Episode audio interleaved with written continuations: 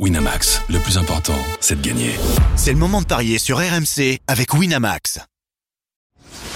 Les paris 100% tennis sont sur rmcsport.fr. Tous les conseils de la Dream Team RMC en exclusivité dès 13h Avec Eric Salio.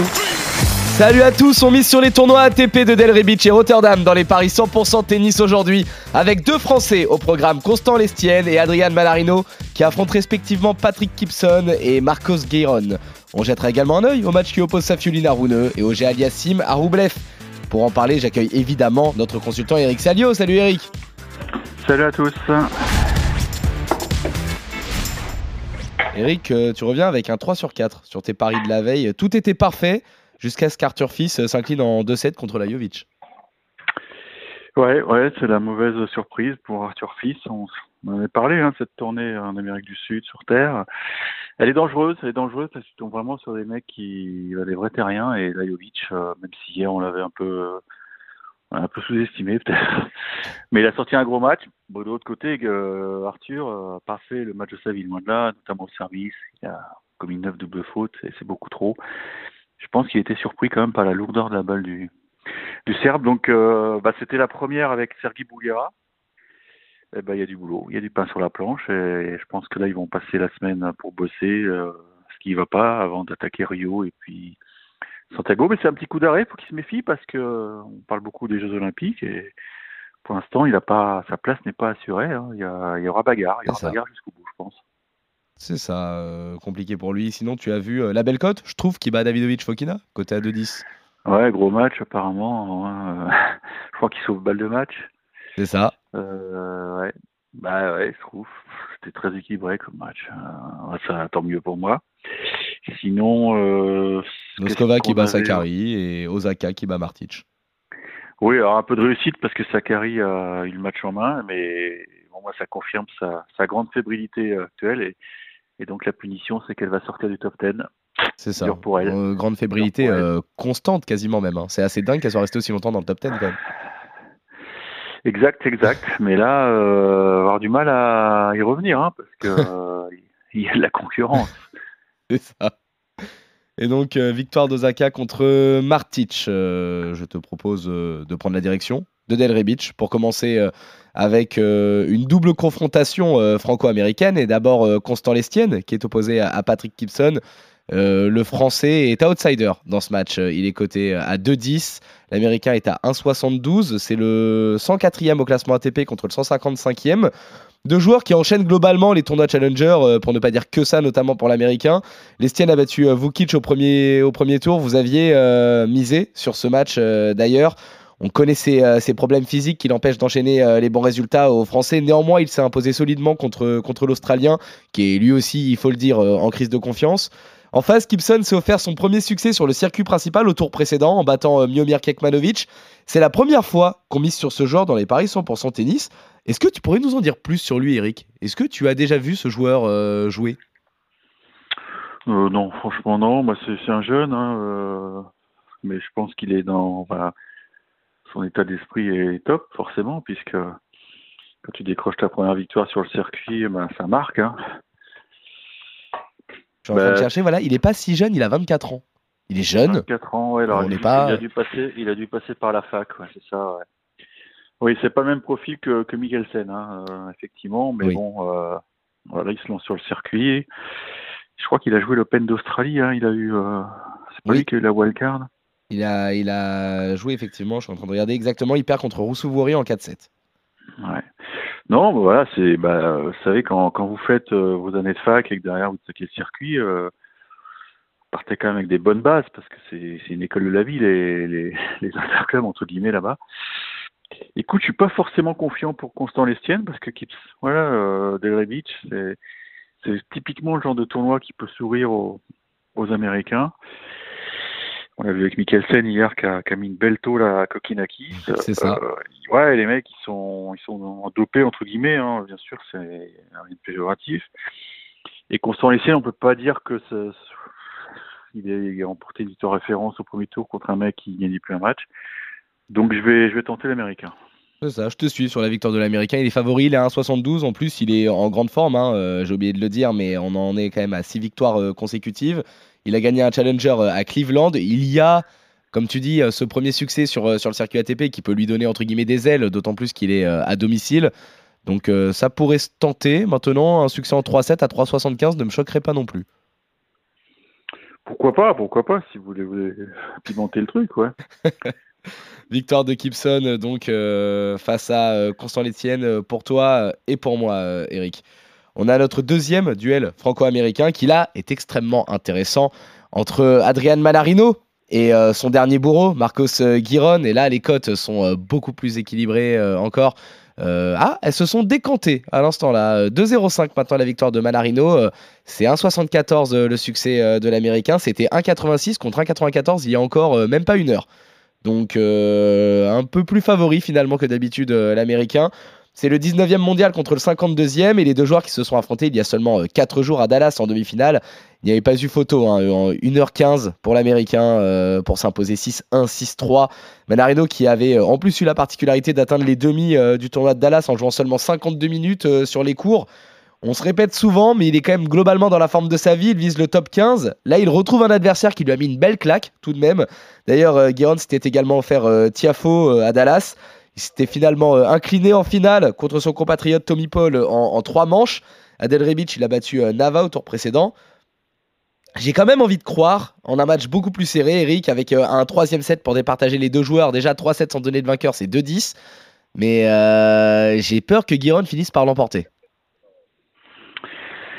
Ben, je sais pas, j'ai l'impression que, que Manarino va retrouver des conditions de jeu où il est quand même beaucoup plus à l'aise, à savoir donc du de l'extérieur, euh, un, un peu de vent, euh, alors je sais pas quelle est la température là-bas, mais j'ai vu quelques extraits de match, je trouvais que le rebond était vachement haut par rapport à, à Dallas, quoi. Il y a, il y a pas de comparaison, c'est, je veux pas dire que c'est deux matchs différents, bien sûr, hein, deux sports différents, mais je sais pas, j'ai l'impression qu'il va tirer les leçons de tout ça. En plus, il a, il a eu le temps de, de s'acclimater à ces nouvelles conditions et on retrouve un peu les conditions australiennes, quoi. Oui. Je pense qu'à Dallas, il a pris le bouillon parce que Guiron, euh, c'est un mec qui, qui sert très très bien, qui frappe très fort dans la balle. Là, il va être gêné par, euh, par un, un, ouais, un petit coup de vent. Euh, je sais pas, je, je pense que je, je sens le, le scénario inverse. Moi, je joue Mana. Ah, très bien, victoire de Mana, donc côté euh, à 2,05, la cote est belle en plus. hein. Le 3-7 sans donner de vainqueur, donc il y a 2-10 qui est mon premier pari. Mais euh, je reconnais que euh, en 3, euh, même si Mana en 3, mine de rien, côté à 4,20, Ouais. c'est pas mal du tout. hein.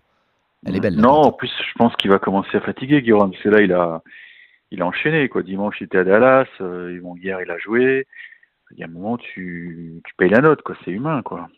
C'est logique. En tout cas, euh, petit désaccord entre toi et moi, Eric. Victoire de, de pour moi et de, Manarino euh, pour toi. On s'envole à Rotterdam pour le, match qui oppose Roman Safiolin à Holger Rune. Là, les cotes sont également euh, très équilibrées. C'est les mêmes d'ailleurs. 2,05 euh, la victoire de, de Safiolin, 1,76 Rune. Encore une fois, il y a moins d'une heure, c'était 1,98 contre 1,84. Donc le Danois qui part finalement un peu plus favori. C'est le 7 mondial contre le 39e. Les deux joueurs qui se sont affrontés il y a un peu plus d'un mois. C'était en demi-finale à Brisbane pour un succès du Danois en 2-7.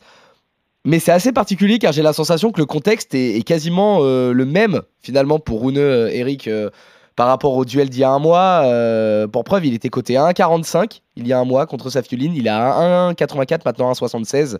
Euh, il est toujours dans une situation sportive très instable. Il peine à enchaîner. Il a tout récemment été contraint à l'abandon en demi-finale à Montpellier contre Chorich. Il vient d'avoir un nouveau coach pour la troisième fois en trois mois. En face, en revanche, Safiulin, là où entre guillemets on peut dire que le bas blesse, c'est qu'il revient sur les cours après un mois euh, sans jouer. C'est un joueur qui est monté en puissance tout au long de l'année 2023 avec notamment un quart de finale euh, à Wim et, euh, et un titre à, à Chengdu. Difficile de trouver un vainqueur, je trouve, dans ce match. Encore une fois, je partirai d'abord sur le 3-7 sans vainqueur côté à, à 2-10. Mais d'un côté, on a Runeux qui, court encore après, après, on va dire, sa confiance d'antan. Et, d'un autre côté, on a Safiulin qui, qui peut embêter n'importe qui, mais qui n'a pas joué depuis un mois. Ouais, alors c'est peut-être un choix de programmation, je sais pas, peut-être qu'il a voulu souffler un peu et puis euh, repartir euh, sur euh, sur la tournée, enfin tournée, non, parce qu'il a pas joué avant non plus, ouais. Alors, il y a peut-être un souci, bon là j'avoue, j'ai pas l'info. Bah, Ah, je l'ai cherché partout, j'ai pas trouvé. Vraiment, j'ai cherché s'il y avait eu blessure ou Ah, non, il qu'il y a rien. besoin de souffler, ouais. Je sais, je sais pas s'il était inscrit à Marseille, par exemple, parce qu'il avait joué Marseille une année, je me souviens, je l'avais vu. Mais bon, il a. De toute façon, Carignan est tellement chargé. Puis, il a- comme il a fait un bon début d'année, Safioline, on s'est dit, euh, les points sont là, ça sert à rien de s'épuiser. Hein. Oui, possible. C'est peut-être l'explication. Euh, bah, Rouneux, oui, Rouneux, c'est très bizarre sa situation parce que euh, il s'est raté à Melbourne, il tombé sur un grand caso. Ensuite, il y a eu cette, euh, cette gêne au bras. Bon, ça l'a pas empêché de jouer l'UTS euh, le week-end dernier, donc euh, il y avait des sous à prendre, c'est normal. Entre-temps, euh, Lutti, Becker ont jeté l'éponge. Enfin, je ne sais pas s'ils jetaient l'éponge ou s'ils les achetaient, c'est c'est- très flou cette histoire. Là, il repart avec un, compatriote, Kenneth Carson, l'ancien joueur. Bon. Je sais pas, effectivement, il y a, y y a une instabilité chez, chez ce joueur. En plus, il a changé de, de crèmerie, il est passé chez IMG, donc la grosse boîte de management qui va s'occuper de sa com. Enfin, c'est jamais simple avec lui et je pense que ça peut polluer son tennis. Donc, euh, effectivement, euh, moi j'aime bien ce que fait Safioline. C'est un très bon joueur d'indoor. Euh, il a tout à fait les moyens de, de créer la surprise. Je te suis sur la victoire de, de Safioline côté à 2-0-5. C'est une surprise qui sera à moitié une surprise d'ailleurs pour moi. Je serais pas vraiment surpris finalement que qu'il s'impose. Oui, non, mais il est tellement. Euh, il y a- il est pas dans la tourmente, mais bon, ça tourne pas. Il y a, rien de serein chez lui. En plus, il, il doit s'impatienter, il doit voir que, que les autres jeunes gagnent. euh, Oui. Ça doit l'agacer précisément et je pense que ça, ça se ressent sur son tennis. Il est parfois il est impatient et malgré tout, il a, il a quand même une qualité euh, extraordinaire. Ce mec, Moi, j'avais vu son match contre Caso. C'est vrai que c'est il a une belle frappe de balle, il n'y a rien à dire, il bouge bien, mais bon, il y a tous des soucis physiques aussi, hein, par-ci par-là, donc euh, peut-être tenter la surprise. ouais. Bah, Des fois, quand on est dans la spirale, euh, difficile de s'en sortir. hein. Donc, Ouais, euh, ouais, bien sûr. ouais. Victoire de, de Safiuline, donc euh, la grosse cote à 2-0-5. euh, victoire de Safiuline contre Holger Rune. On termine avec ce beau duel entre Félix Auger-Aliassime et André Rublev. C'est le russe qui part favori, côté à 1,50. Le canadien est à 2,55. C'est le 28e mondial contre le 5e. Euh, Rublev qui mène 3 dans les confrontations. Mais la seule victoire du canadien, c'était à Rotterdam en 2022 pour finalement gagner le tournoi derrière. Je suis pas sûr que ça euh, puisse changer euh, réellement quoi que ce soit, mais on sait jamais dans les têtes. Auger Aliassim qui a euh, très difficilement battu Crécy au tour précédent, au bout de deux tie-breaks et notamment trois balles de 7 sauvées dans le deuxième.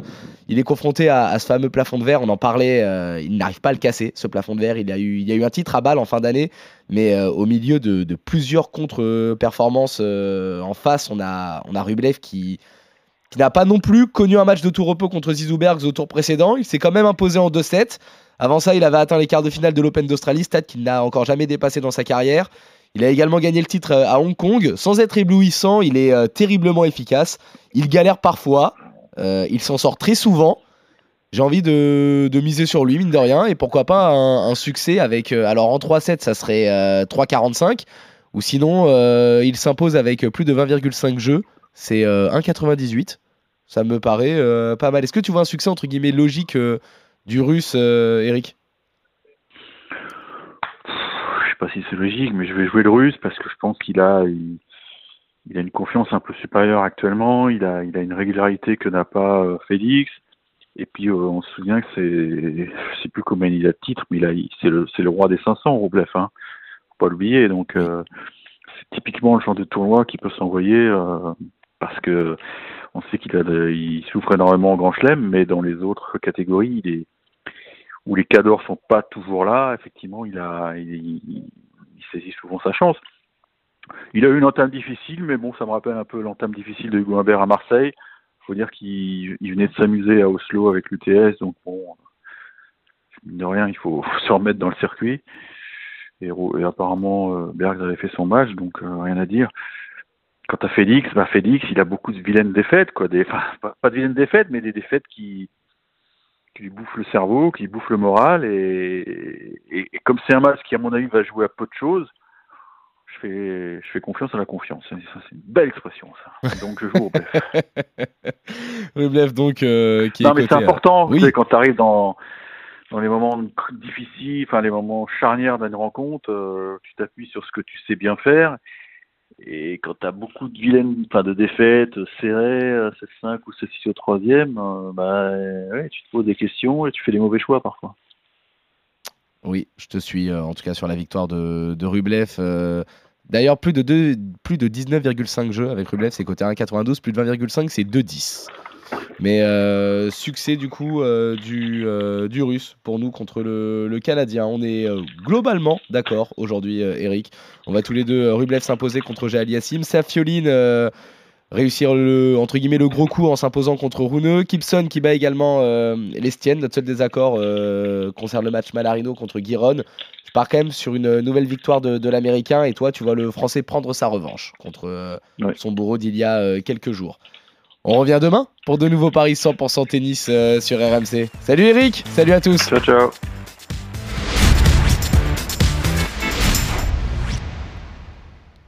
Winamax, le plus important, c'est de gagner.